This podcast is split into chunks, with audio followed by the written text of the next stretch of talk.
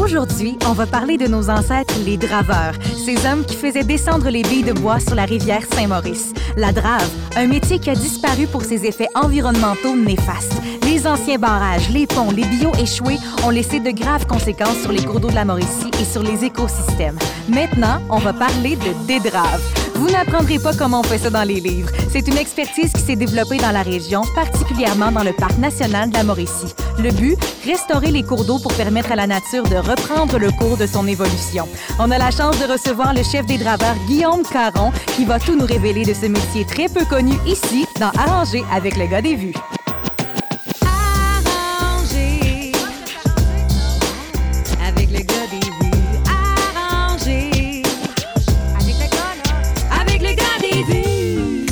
Guillaume, bienvenue dans Arranger avec le gars des vues. Hey, bonjour, ça va bien? Ça va super bien, merci. Je suis contente de te recevoir, puis j'ai hâte que tu nous parles de ton métier parce que, on va se le dire, c'est assez inusité.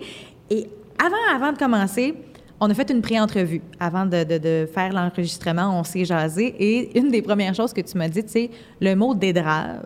Ça n'existe pas officiellement. Ça part de vous autres. Ça part d'où, ça, ce mot-là? Ben, ça part du fait que ben, notre vrai terme, c'est qu'on est des restaurateurs aquatiques. Puis on se trouve à, à reprendre ce que les draveurs ont fait. Dans le fond, on enlève ce qu'eux ont fait. Fait que les draveurs ont dravé, puis nous, ben, on est rendu à dédraver ce qu'ils ont fait. C'est logique quand même. Ça a du main sens. C'est plus sympathique, je trouve, que restaurateur Ouais, aquatique. ça fait beau. Ça se glisse bien d'une conversation. Oui, effectivement. Tu es chef des draveurs chez Parc Canada. Tu gères une équipe d'ouvriers sur le terrain pour les projets de restauration aquatique. C'est quoi que ça fait, un dédraveur? Ben, un dédraveur, ça, ça à- Dans le fond, faut notre travail, c'est de remettre les lacs comme ils étaient avant que, avant que l'être humain y touche. Dans le fond, on est dans un parc national, puis on veut ramener l'intégrité des sites écologiques, puis des lacs, puis des écosystèmes et tout et tout. Alors, euh, tous les lacs, ben, pas tous les lacs, mais la majorité des lacs, pas juste au parc national, mais un peu partout au Québec, là, ont été dravés. Ça, ça fait en sorte que pour draver le bois, le monde connaît toute l'histoire de la drave. L'hiver, on arrive, on met du bois sur les lacs. Puis au printemps, ben, on fait un flush, on descend, puis on, on, drave, on drave le bois jusqu'aux rivières principales, qui sont la Matawan, la Saint-Maurice, puis jusqu'au fleuve. En faisant ça, en rehaussant le niveau de l'eau, en faisant des barrages qui pouvaient avoir euh, 2, 3, puis 4, 5 mètres de haut, on rehausse le niveau de l'eau qui servait à faire une réserve justement d'eau, c'est un barrage, pour faire un flush, pour que l'eau coule. Mais les gens, quand ils ont fini de draver, ben, toutes les structures sont restées en place.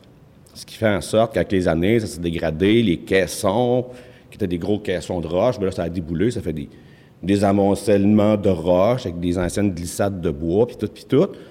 Mais en faisant ça, toute l'eau qui remonte, faut avoir, euh, faut imaginer le concept un peu là, du lac qui monte, Oui. là. puis là, ben, ça inonde les berges. Fait que là, tous les sédiments qui sont en dehors de l'eau, qui sont rendus dans l'eau, ben, ils descendent dans le lac. Ça fait un mouvement de sédimentation. Puis quand on regarde les lacs aujourd'hui qui sont surélevés, on voit que c'est rendu sur la roche, sur le galet. Il, il manque de quoi, tu sais. Puis, fait que les sédiments descendent dans l'eau. Puis en dravant, il y a du bois qui coule.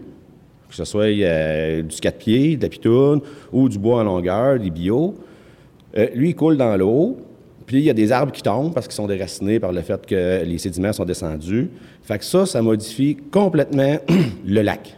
Puis les habitats des poissons qui y habitent. que nous, notre travail, c'est d'arriver sur le lac, puis de, le ramener au mieux qu'on peut à son état naturel. Dans le fond, on va donner un bon coup de main à la nature pour gagner des années et des années de temps en ramenant le niveau des eaux à la hauteur, en ressortant les billes de bois, les arbres tombés. Puis, euh, en gros, c'est ça, le travail. Dis-moi si je me trompe, mais les, les bio, une fois qu'ils sont dans l'eau, dans le fond de l'eau, une fois qu'ils sont submergés, ils peuvent pas se décomposer, je pense. Non, C'est ça qui crée le... le- le- ouais. Ils, se décomposent plus. Ben, ils vont se décomposer avec. euh, ça va prendre plusieurs dizaines de milliers d'années, puis à un moment donné, il n'y en aura plus, mais sinon, ils restent là. Puis toutes ces billes-là qui restent là encore pour toutes ces années-là, ben ils servent aussi comme trappe à sédiments. Parce que les billes sont tombées dans l'eau, fait que tous les sédiments qui sont descendus, ben ils restent pris dans les billes. Puis il y a des- il y, a des places où on pourrait soupçonner qu'il y avait une plage ou un, un bout de berge de gravier, que là, il y a quatre pieds de bouette. Là. Puis il y a de la bouette d'érosion qui vient, mais il y a aussi l'écorce. Toute l'écorce des, des billes, elle se décompose. Ça fait une petite boîte, on appelle ça de la boîte d'écorce. La là, un ouais, c'est vaseux un peu. Ah, ça a pas un, ça, od- un odeur particulier, Ouais, puis tout. ouais. Fait que tout ça, ça reste tout emprisonné. Puis ça reste aussi emprisonné, généralement, où ce qui est la, la zone préférentielle de l'ombre de fontaine, qui était principalement l'habitat, le poisson qu'on retrouvait dans la majorité des lacs du parc. Fait qu'on s'est trouvé en même temps à détruire son habitat, qui a amené les populations de poissons à- en décroissance, là, qui est à diminuer. Même il y a des ouais. places à, à complètement disparu là, parce que son habitat a été trop modifié. Toi, tu as été engagé chez Parc Canada en 2005. Au début, tu m'as dit que c'était pour un projet qui devait durer quatre ans. Mais là, on est en 2020 et tu es encore chez Parc Canada à faire le même genre de projet. Comment les choses ont évolué pour que tu sois encore là aujourd'hui? Ben, ça s'est fait d'un projet à l'autre. Au début, effectivement, en 2005, on était sur le projet Bio-Canot. Ça s'appelait du bio au canot. Puis, euh, c'est un projet de quatre ans qui visait euh, beaucoup à, à dédraver, à sortir le bois du lac Isaïe, qui est assez connu pour les gens qui vont au parc national. là. On a sorti euh, 12 000 billes de bruche de 14 pieds du lac. Du Ça valait fait- la peine de faire ce oui, oui, ça projet-là. valait vraiment la peine. Il y avait beaucoup, beaucoup de bois. Puis euh, de- de- du fait que la pruche, euh, c'est pas un bois qui flotte. Bien, ça flotte un peu, là, mais ils n'ont pas eu le temps de tout descendre le bois. Puis tout, fait qu'il y a eu beaucoup, beaucoup de bois d'accumuler dans le lac. Fait ça a commencé gros avec ça, puis les petits lacs alentours. Puis là, de fil en aiguille, avoir les résultats, puis avoir ici, puis tout. Mais là, ben, le parc a continué dans ce sens-là, à garder les projets actifs. Puis on a fait beaucoup de lacs au début qui sont proches, accessibles. puis là, plus ça va, là, on est rendu loin. On est rendu à ce qu'on appelle l'arrière-pays. On est rendu au lac des Cinq, au lac Dauphinet, au lac La Pipe, au lac du Portage, toutes des places. C'est sûr que pour, euh, pour les clients, c'est plus difficile de se rendre, mais on est, on est rendu loin. Puis il y a Fait des ça- poissons qui sont là, même si les gens n'ont Ah pas accès à ces lacs-là. C'est un parc national pareil, oui. même si les gens ne sont pas là, tu sais. Et est-ce que, avec tous les projets que vous avez faits, est-ce qu'il reste encore beaucoup de travail à faire dans le parc national de la Mauricie? Ah, il reste encore beaucoup de travail. Oui. Ben, tu sais, si on parle que dans, le- dans le parc national de la Mauricie, il y a euh, 150 lacs. Nous autres, on va en avoir travaillé euh, une vingtaine, une Oh. vingtaine de lacs et 16 décharges. Fait qu'il en- il en reste, il en reste encore beaucoup. Puis même là où on a, on a travaillé, là, on- avec les années, on se rend compte de ce qui se passe avec le mouvement des eaux, puis les sédiments qu'on on leur donne la chance de se dégager. Oui, on voit effectivement apparaître oui, des plages, des, des zones de frais qu'on ne voyait pas avant, mais il reste que ça dégage du bois qu'on ne pouvait pas voir avant. Fait que, on pourrait repasser des- à des projets, à des places, puis continuer, puis faire un job vraiment impeccable. Là. Ouais, je pourrais en faire encore 15 ans. Ouais, tu as du travail jusqu'à ta retraite. C'est une bonne nouvelle. c'est une bonne nouvelle, on ne manquera pas d'ouvrage. Et pour être engagé comme dédraveur, entre guillemets, chez Parc Canada, est-ce que ça prend une expérience de travail ou des études précises? Ben, dans le fond, on n'a pas besoin. De, ça c'est dur de demander euh, de pa- passer du monde en, en entrevue puis de demander leurs expériences dans le domaine de la dédrave parce qu'il n'y en a pas bien, bien. Ouais. C'est assez unique comme travail. La majorité des gens qui travaillent avec nous autres, c'est souvent des gens qui ont des affinités avec la foresterie, euh, des ouvriers sylvicoles, des, des- beaucoup de monde, qui aime la faune, qui ont étudié en faune en foresterie. C'est souvent, souvent ce type de personnes-là qu'on retrouve avec nous autres. là. Puis toi, c'est quoi tes expériences de vie ou euh, en- dans quoi tu as étudié pour te rendre jusque-là? Ben, moi, j'ai étudié euh, ben, au cégep à Saint-Félicien, en aménagement de la faune et en foresterie. Puis, euh, de fil en aiguille, ben, c'est ça. là, vu l'opportunité de rentrer à Pâques pour faire ce travail-là qui semblait incroyable. Il l'est, d'ailleurs. La dédrave, on va, on va vraiment rentrer dans, dans le côté précis de la chose. Ça sert, euh, ben, vous allez chercher les billes dans le fond de l'eau. Ça implique de vous mouiller, de travailler dans l'eau. Est-ce que vous avez de la machinerie qui se rend jusque dans le fond? Du lac ou à quel point vous devez vous mouiller pour faire ce travail-là? Ben, en partant, un des draveurs, ça a tout le temps un pied trempe. Oui. Stock de base, ça, ça sert à rien d'essayer de pas se mouiller les pieds le matin parce qu'on s'en sort jamais. Ça va finir par arriver. Ah, ça finit tout le temps par ça. On sauve du temps à se mouiller de suite. Oui. Mais lorsqu'on sort le bois, tu sais, qui est plus dans l'eau, nous autres, on va, on va sortir le bois dans la zone 0,2 mètres. OK. Qui se trouve être la zone d'habitat pour l'ombre de fontaine. Puis plus profond que ça, ben là, on commence à moins voir le fond. Puis il commence à être long. Puis là, ça prend des gaffes pour se rendre aussi. Parce que pour sortir ça, c'est fait avec euh, une chaloupe puis euh, des gaffes. OK, pas grand-chose quand Et même. là, une chaloupe, des gaffes, des chaînes puis des pics à bois, là, tu sais, un peu... euh, le- le- ça ressemble bien gros aux équipements qu'ils prenaient avant, sauf que les manches sont rendues en aluminium, avant étaient en bois. Bon, Ouais. Le reste, c'est pareil. Est-ce que ça prend, mais sûrement, une bonne endurance physique? c'est sûr que ça prend quand même... Ouais, c'est quand même pas pire, tu sais, au début... Euh, sort une bille, pas dur, deux billes, pas dur à la fin de la journée. Les, les, euh, Après 50, euh, Ben, tu le sens dans les euh, jambes? Ils viennent pesantes. Puis il y a aussi, ça, c'est les, les billes qui sont dans l'eau. C'est sûr que le bois, tant qu'il est dans l'eau, ben, il est moins pesant, tu sais. Mais il y en a qui sont juste, on appelle ça faire de la berge. Fait que là, à un moment donné, on fait le bord, après ça, on fait la berge. Mais les autres ne sont pas dans l'eau. Fait que là, on les pique. Puis on, ou ben donc, on va les, on va les, euh, avec un treuil mécanique, là, on va les, les éloigner du bord de l'eau, ou ben non, on les empile pour les brûler. Mais là, rendu là, c'est tout, tout au pic pas à mitaine, là, dans le fond. On peut pas. euh, Il n'y a pas vraiment d'autres trucs. Là, Là, euh, ça fait des journées plus tirantes un peu. Oui, quand même. Tu pas besoin de faire un autre entraînement rendu à la maison. Non, non, c'est correct. On est, on est prêt pour le souper. Est-ce que le bois que vous sortez peut être utilisé à autre chose, ce bois mouillé-là? Ben, ben exemple, quand on a fait euh, le lac Isaïe, il est proche, il est accessible. Tu sais, on, avait les- les- on avait des camions, on avait une chargeuse, on avait de l'équipement qui faisait en sorte qu'on pouvait récupérer le bois. Puis le bois, ben, ouais, il a été vendu, il a servi à faire des... euh, quand on passe à Saint-Jean-des-Piles, il y a un petit parc. Puis là, il y a- il les sculpteurs de là-bas, ils ont fait des, des sculptures avec ça. Il y en a qui ont fait des, des poutres, parce que le bois est quand même, est quand même bien encore, encore bon, viable pour faire de la construction, pour des grosses pièces de bois. Là. Mais quand on va plus en arrière-pays, ben là, le bois, eh, on ne peut pas le sortir. Là. OK. Tu sais, et puis, on peut pas... Les euh, camions se rendent pas là. il n'y a pas de camion. Non, c'est ça. Ça serait L'été, c'est à pied, par les portages, en chaloupe, puis en canot. Euh, L'hiver, ben là, c'est accessible en, en motoneige. Ça, c'est plus rapide. Mais de là à sortir tout le bois qu'il y a là, ce serait comme... C'est impensable. là. OK. Fait qu'on dit, il était dans le bois, il retourne dans le bois. Ça ne change rien dans l'habitat de la forêt d'avoir ces bios-là qui sont, qui sont installés là. Non, puis ils sont souvent entreposés dans des endroits où le site est déjà perturbé. OK. pour éviter d'endommager les écosystèmes puis tout. Parce que vu que ça a tout été dravé avec les, les époques, tu sais, à un moment donné, il est venu la mécanisation aussi avec les draveurs. Parce que là, il y avait des boules. Il pouvait faire des chemins. Fait qu'un peu partout dans le parc, il y a un réseau de chemins, d'anciens chemins forestiers. Puis que vu qu'on travaille ces structures de drave, les chemins, ils amènent jusque-là. Puis souvent, le bois est entreposé dans ces chemins-là. Comme tu sais, puis le disperser, là, on essaie de faire de quoi de, de quoi de bien. Puis ouais, avec les années, ben, il va décomposer, il va décomposer plus vite là que dans le lac. Naturellement.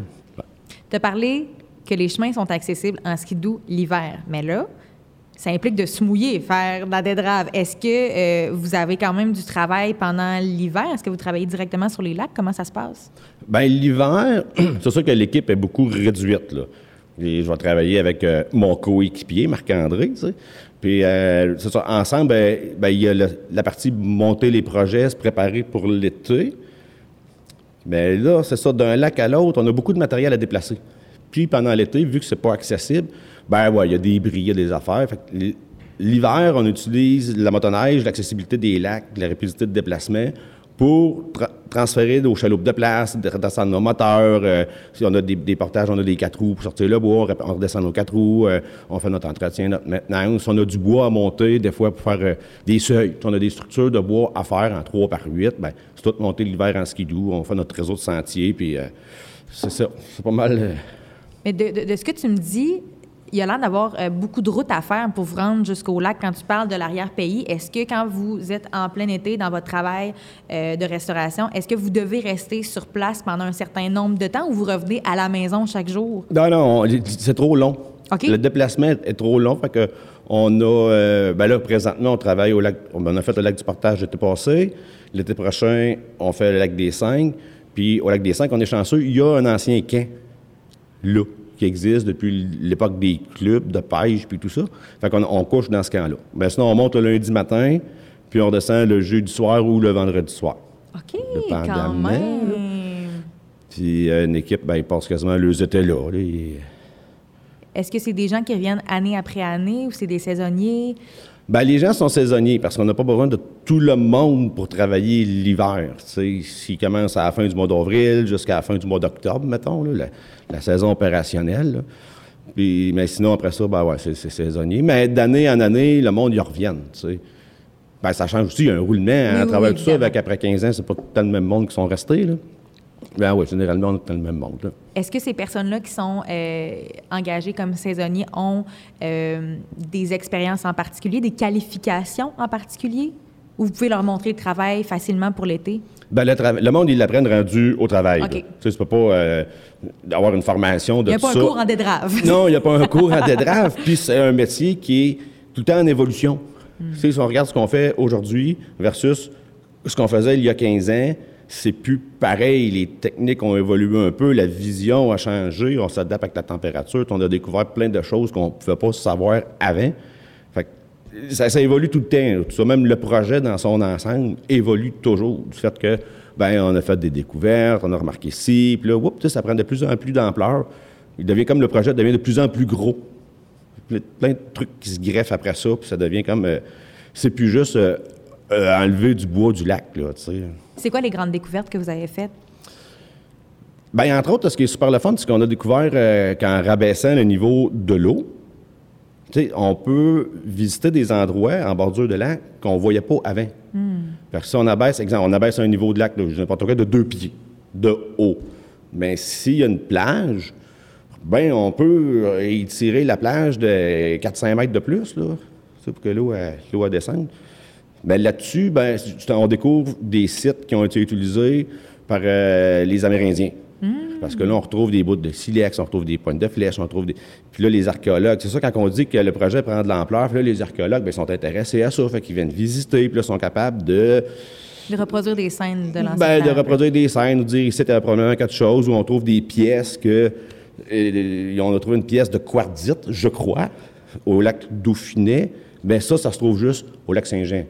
Fait que là, ils sont capables de, dire à mesure que, la population là faisait déjà des échanges avec le monde là-bas, puis il y a des pièces qui viennent juste de Trois-Rivières. Ils sont capables de tout, tout euh, je sais pas, créer une histoire avec ça, là, trouver les déplacements, puis où ce que ça bougeait, puis tout. Des pièces qui étaient dans l'eau, finalement. Oui, qu'on ne pouvait pas trouver avant. Puis en même temps, bien, ça donne la chance de découvrir toute l'histoire qui était de la drave, des clubs, les mhm. chemins, les, fermes qu'il y avait dans le coin. Tu sais, ça, on découvre plein de trucs. J'aimerais qu'on en parle des clubs parce que quand on s'est parlé avant le balado, tu me dis oui, la drave a eu un impact sur les cours d'eau, mais les clubs de chasse et pêche aussi, les Américains qui venaient, c'est quoi? Qu'est-ce qu'ils ont laissé à nos lacs de chez nous? Bien, il ben, faut savoir, au début, les Américains, c'est beaucoup de clubs américains qu'on avait. Puis il venait parce que la pêche en Mauricie, au ben, ce qui est rendu le parc national aujourd'hui. La pêche était bonne. oui, elle était reconnue pour être très, très bonne. Les lacs étaient très poissonneux, puis les quantités de poissons étaient là, le poids était là, tout était là. Mais eux, ben c'est ça, ils venaient pêcher, ils sont venus dans le club, puis tout. Mais là, il faut, faut comme comprendre qu'en même temps qu'eux autres sont venus pêcher, il y a eu la drave qui était comme déjà passée. Il y avait une première vague de drave, parce qu'il y a eu plusieurs époques de drave. On parlait de deux, trois époques de, de drave dans le parc. Mais les autres, ils venaient pêcher. Puis le meilleur succès pour pêcher, les gens, dans ce temps-là, bien, il n'y avait pas la même, même culture qu'on a aujourd'hui. Ils pêchaient avec des poissons à peau. OK. Fait en pêchant avec les poissons à peau, et qui sont toutes sortes de petits poissons qu'on peut ramasser n'importe où. Mais quand ils ont fini de pêcher, le monde, on sait un peu qu'est-ce qu'ils faisaient. Bien, la chaudière de poissons à peau, bien, elle finit dans le lac. OK dans le fond, sans s'en rendre compte, ils ont introduit des espèces de poissons indésirables en se disant, au pire, c'est pas grave, la truite, elle va les manger. on, nourrit notre lac. Mais non. C'était pas euh, en pensant pour mal faire. Là, ils ne savaient pas, ils n'étaient pas conscients. Fait que là, si on, garde en tête que quand on a monté l'eau, les sédiments sont tombés, les billes sont restées là, on a fait des trappes à sédiments, on a détruit l'habitat de l'ombre de fontaine qui était la principale espèce présente dans nos lacs au parc. On a détruit son habitat, puis on a créé de nouvelles habitats favorables à des poissons introduits, qui sont indésirables aujourd'hui. Fait qu'en faisant ça, ben là, c'est maintenant qu'on se met à comprendre le pourquoi. Ça. On entend ça souvent du monde. J'allais à pêcher là quand j'étais jeune, mais il y avait rien que de la truite. Aujourd'hui, il n'y a plus rien. Mais ben oui. pourquoi donc? ben pourquoi? D'où ça vient, s'il n'y avait avant puis il n'y en a plus aujourd'hui? Ben c'est ça. C'est un peu la base du projet, là, au début de tout. C'est Michel Plante qui était là à l'époque. Mais, mais pourquoi? Le, le pourquoi a amené tout ce projet-là. Donc, on a détruit l'habitat de l'homme de fontaine et on y a amené de la concurrence en plus. En plus, c'est ça. ça. On a tout, fait pour pas nous aider. Et vous, quand vous faites un projet de restauration aquatique, euh, vous enlevez les bio, évidemment, mais par rapport à la population de poissons, est-ce que euh, qu'est-ce que vous pouvez faire pour euh, replacer son habitat pour qu'elle revienne? Bien, ben, en, enlevant les billes de bois, en descendant le niveau du lac, en descendant le niveau du lac, ce que ça fait beaucoup aussi, c'est que ça ramène le réseau, le réseau hydrique. Là. Ça veut dire, exemple, au, printemps, on a les crues printanières. Mm-hmm. Si on a un barrage, une restriction, l'eau rentre dans le lac, mais elle ne redescend pas aussi vite. Il va y avoir un, accumulement avec l'eau passe par-dessus le barrage, puis elle coule l'autre bord. Parce qu'on va se faire ramasser dans le Saint-Laurent, c'est ça? c'est ça. puis là, ben, en, rabaissant le niveau de l'eau, on, élargit la décharge du lac aussi. Fait que les mouvements d'eau sont plus plus, euh, je dirais, fluides. Là, mm-hmm. Ça rentre puis ça sort comme ça devait. Fait que tout le mouvement, tout, tout change. Tout, il faut le voir. Il y a beaucoup, beaucoup de données qui changent sur euh, la qualité de l'eau, puis les apparitions de nouvelles frayeurs, puis tout, ce qu'on ne voyait pas avant. Fait juste de faire ça, avec les années, l'habitat, tu revient mm-hmm. naturellement. Ça, ça se nettoie, ça, se replace. Fait qu'on on, réussit à faire ça. Et les, les, espèces nuisibles qui ont été introduites dans les, dans les lacs, est-ce qu'il en reste encore? Est-ce qu'il y a une manière d'éliminer ces espèces non désirables-là? Bien, il y a toutes sortes de façons de procéder. Là, on n'embarquera pas dans le sujet parce qu'on pourrait en parler pendant des heures, des heures et des heures. Il y, a le volet plus euh, dans la restauration aquatique, notre travail à nous, qui est de la restauration euh, physique. Démantèlement de barrage, sortie de bois, puis tout ça. Puis il y a le volet aquatique phonique que là, c'est comme une équipe de techniciens qui sont plus spécialisés là-dedans, mais eux autres prennent les données, prennent les recherches, font des mhm. pêches expérimentales. Ils, vont, c'est ça, ils vont prendre des poissons, ils vont les faire frayer, ils vont les ramener, ils vont tout. Parce qu'on n'en ramène pas n'importe quelle sorte de poisson dans nos lacs. Le but, c'est qu'ils redeviennent comme avant. Fait que la source génétique qui est dans ce lac-là, ben, c'est la même qui va retourner dedans. OK. Là, c'est des gros sujets, c'est des débats, puis là, ça prendrait vraiment le professionnel en question pour en parler. Bien, regarde, on va lâcher la pêche, puis on va parler de vos projets en particulier, vos projets de restauration. On va prendre exemple sur ce que vous faites dans le Parc national de la Mauricie. Euh, là, tu m'as dit que c'est environ un lac par été. Est-ce que vous pouvez en faire plusieurs ou déjà un lac, vous en avez plein les bras? Bien, là, c'est ça, ça dépend des lacs, là, parce que...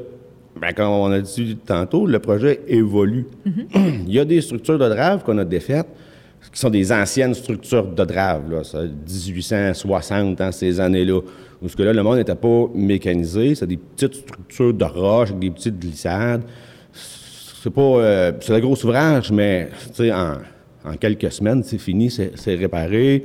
Puis c'est un petit lac, ben, faire le tour, sortir le bois, la pitoune, sortir le bois tombé, ça se fait assez vite. Euh, on peut en faire plus qu'un dans l'année.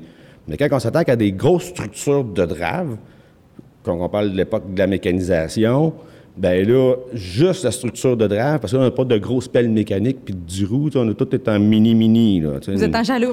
non, ben ça, c'est pour sortir le bois, mais la structure de drave, c'est des... Il reste des amoncellements de roches. Des, tonnes et des tonnes de roches. Fait que là, ben... Ça prend plus de temps. Ça prend plus de temps. On peut pas dire qu'on en fait trois dans la saison. Et par rapport à vos projets, j'aimerais ça comprendre c'est quoi les étapes, parce que là, on, parle évidemment de, du côté physique de la chose quand vous êtes rendu dans le lac, mais vous n'arrivez pas dans n'importe quel lac en disant, OK, on va enlever les bio, il faut que ça se prévoie, ces projets-là. C'est quoi les étapes pour faire un projet de restauration aquatique? C'est ça. Bien, ça, il y a plusieurs étapes. Ça ne part pas de n'importe où. Hein, comme tu dis, on ne va pas demain matin faire tel lac pour le fun. Puis il y a toute une équipe. On voit souvent le monde qui sont sur le terrain, mais il y a toute une équipe qui suit avec ça. Euh, il y a bien des études, et la faisabilité, parce qu'on s'attaque à un lac, mais on va s'attaquer au bassin versant au complet, pour tout restaurer en même temps. Mais là, c'est ça, il y a des, l'équipe de techniciens qui va aller là, sur le terrain, vont aller regarder, on va vérifier, les archéologues vont passer, est-ce qu'on peut faire ci, est-ce qu'on peut faire ça, avant de faire le barrage, on le nettoie, on enlève les débris de bois, puis ils viennent, ils caractérisent la, structure, il y a des signes, on garde des traces. Ça fait partie de l'histoire du parc. Il faut garder ça. Puis il y a les, tous les géomaticiens qui sont là, ils viennent prendre des niveaux d'eau ici, les ça. Il y a toute Pour Kim, Kim qui fait la après. coordonnisation de tout ça, qui s'occupe de. On a des partenaires, des fois, les universités. les- les- les- il y a plein, de- plein de trucs. C'est pas juste on arrive, bang, on restaure un lac. Mais après ça, quand on a décidé, bon, OK, on va faire tel bassin, il y a ci, il y a ça, là, OK, là, il faut s'asseoir et dire, bon, ben, comment on fait pour se rendre? Tout le temps, l'accès. En premier, il faut se rendre. Oui. Fait souvent, ben, on a à se faire des chemins. Skidoo ou à pied. Skidoo à pied, mais rendu sur les lieux, entre notre camp de travail, puis les lacs à faire, on a des VTT. Parce que là, on a énormément de matériel à transporter. Fait que là, en, en VTT, ben, c'est aussi moins long. là. Le but, c'est d'essayer de sauver du C'est temps. le fun parce que- aussi. Oui, oui, oui, c'est le fun, mais il faut faire le chemin pour le VTT. Juste ça, ben, ça implique de mettre des ponceaux, des petits tombes, et, puis tout le kit pour se rendre. Ça, c'est avant. La première chose à faire, c'est ça. Puis après ça, c'est de voir le lac comment on s'y prend. Parce que dépendamment. Il n'y a pas un lac qui est pareil. La job est tout le temps sensiblement pareil, mais il y a des lacs qu'on va faire comme. Non, ben, on va sortir le maximum de bois qu'on peut avant de descendre le niveau de l'eau. Parce que si le niveau de l'eau est baissé, ben là, la chaloupe, elle passe plus. Ouais. Elle, elle passe plus partout, tu sais. Pour là, on peut faire un- une ou deux premières passes, puis un coup que le lac est baissé, ben là, on peut en faire un autre. Parce que là, l'eau est plus basse, on peut, notre 0,2 mètres Aller est plus, plus loin, loin, ouais. tu sais. Fait a des cas, on va dire, bon, ben, on garde l'eau de suite, puis des fois, on fait comme, ben, ça n'a pas de sens, on va baisser le lac de suite pour pouvoir aller ramasser tout un maximum de boue. Fait que toutes ces analyses-là à faire, comment est-ce qu'on va procéder, ou des fois, on peut travailler sur deux équipes en même temps, du monde qui sont sur la décharge, du monde qui sort du bois. Il y a- y, de l'ouvrage pour tout le monde, dans le fond. Est-ce que une fois que le, le projet est terminé, là, tu m'as parlé qu'il y avait plusieurs équipes qui évaluaient les choses. Euh, toi, une fois que le projet est terminé, c'est quoi ton travail exactement? C'est jamais terminé. ça finit jamais. c'est ça la morale de l'histoire, finalement. non, non, ben, quand on finit, eh, ben là, l'été passé, ben, on a fini le lac du portage. On finit le lac du portage. Ben là, c'est démantèlement. C'est, c'est alentour de ça, il y a comme un, un mini chantier Oui. tu sais, qui est installé. Fait que là, c'est beau, c'est réussi, les objectifs sont atteints. Ben là, il faut démobiliser tout le matériel. Puis là, ben, là, ça allait bien, on partait du portage, puis on s'en va au lac des Cinq. Là, tout le matériel est rendu au lac des Cinq, prêt à, à travailler pour l'année prochaine. Puis là, il va y avoir des suivis. De Marc-André, l'équipe de techniciens, ils vont passer, puis ils vont faire un suivi du lac après ça. Mais comment ça se passe? Ben, comment ça se passe, qu'est-ce qui a changé, puis tout. Puis un coup tout est fini, ben là, on renlève notre chemin. On renlève nos ponceaux, on renlève nos passerelles, on va, euh, à la limite, euh, scarifier un peu le sol pour aider à repousser, pour que... On essaie d'effacer ce que l'être humain a fait avant nous autres, mais quand on repart, on s'organise pour que ça paraisse pas non plus qu'on est passé. Tu sais, on, on remet tout ça propre puis beau, après ça, ben là, on passe à une autre étape. Qu'est-ce que tu aimes le plus de ton métier? Ah, là, j'aime tout. J'ai vu plein de choses passer dans tes yeux en même temps. Ah, j'aime tout, ça n'aurait pas trop dire, juste le, le- le- tout- tout est bon, tout est le fun. Juste de faire les structures de drive quand on arrive, c'est un défi. là. Oui. C'est immense, là. Puis euh, c'est avec des petits équipements, de voir la progression de tout ça, de voir que. Puis en même temps, on découvre. Puis là, on enlève ça, puis là, on tombe sur ce qui était fait avant. là. Sais, on passe les étapes, on voit des, des structures de drive qui sont faites avec des goujons de bois encore, les clous carrés, tu sais, on voit les, les booms. Fait qu'on découvre plein, tout le temps plein d'affaires, qui fait que c'est le fun. Puis sortir le bois euh, dans la chaloupe, tu sais, là, dans la chaloupe, c'est plus quand on fait travail sur la structure, on peut pas, pas vraiment d'interaction entre le monde. tu sais. Il y en a un qui est sur une machine, l'autre qui est sur un winch, l'autre qui fait ci. On, on travaille en, en équipe, à distance. Ouais. Quand on travaille dans la chaloupe, on se ramasse trois personnes, pognées dans la chaloupe, si on veut, ben là, il y a une dynamique différente qui embarque. Là, là on peut jaser, on travaille, on pique, ça, ça se taquine un peu, puis tout, puis tout. c'est tous ces moments-là, toutes les parties terrain, on est dehors, c'est là, il fait beau, l'ouvrage est belle, ça- les résultats sont pertinents, fait que c'est tout, comme tout le fun.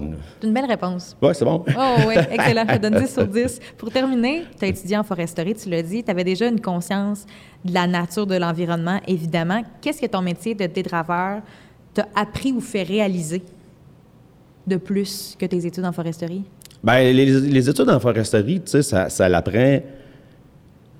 Ben, ça fait drôle, là, ça apprend à faire de la foresterie. Oui. tu sais, on apprend comment gérer les forêts ou les récolter, les aménager. hein, C'est un peu, grossièrement, c'est ça. Le dédraver, ça, c'est même pas de la foresterie. On ne parle pas de coupe d'arbres ou d'aménagement ou de, d'éclaircie ou de travaux sylvicoles, de rien de ça. Ça fait juste nous faire voir, eux autres, qu'est-ce qu'ils ont fait. ils l'ont pris dans le bois, puis on, on voit encore les traces des fois, puis il reste des billes. Même en forêt, il en reste des grosses billes, des affaires. Puis, tu regardes, c'était fait à, au gars d'Andorre, puis à H, là, on voit encore toutes les traces. Puis, c'est sûr que ça amène de connaître un peu la foresterie, puis la, la, la dédrave et la drave, ben, c'est comme un peu complémentaire. C'est comme si on mm-hmm. connaissait toute l'histoire du passé, parce qu'on s'entend que la foresterie aujourd'hui, c'est bien différent. Mais c'est comme complémentaire à, c'est comme ça suit. Il y a tout un lien avec ça. Merci beaucoup, Guillaume. Si le balado vous a plu, ceux qui nous écoutez, Culture Trois-Rivières vous invite à visiter l'exposition Drave des Draves. On a un beau témoignage de Guillaume d'ailleurs dans cette exposition-là. C'est au Musée Boréalis, évidemment, quand la situation va le permettre. Un jour, il n'y en aura plus de COVID. C'est une exposition qui est familiale, interactive, qui va vous transporter dans le monde fascinant de la restauration écologique et c'est réalisé par Culture Trois-Rivières et par Canada dans un souci de développement durable. Merci Guillaume, chef des draveurs, pour ta présence aujourd'hui et pour le travail que tu fais. Ah ben, ça m'a fait bien plaisir. C'était Rosie Lafrance-Marcotte dans Arranger avec le gars des vues.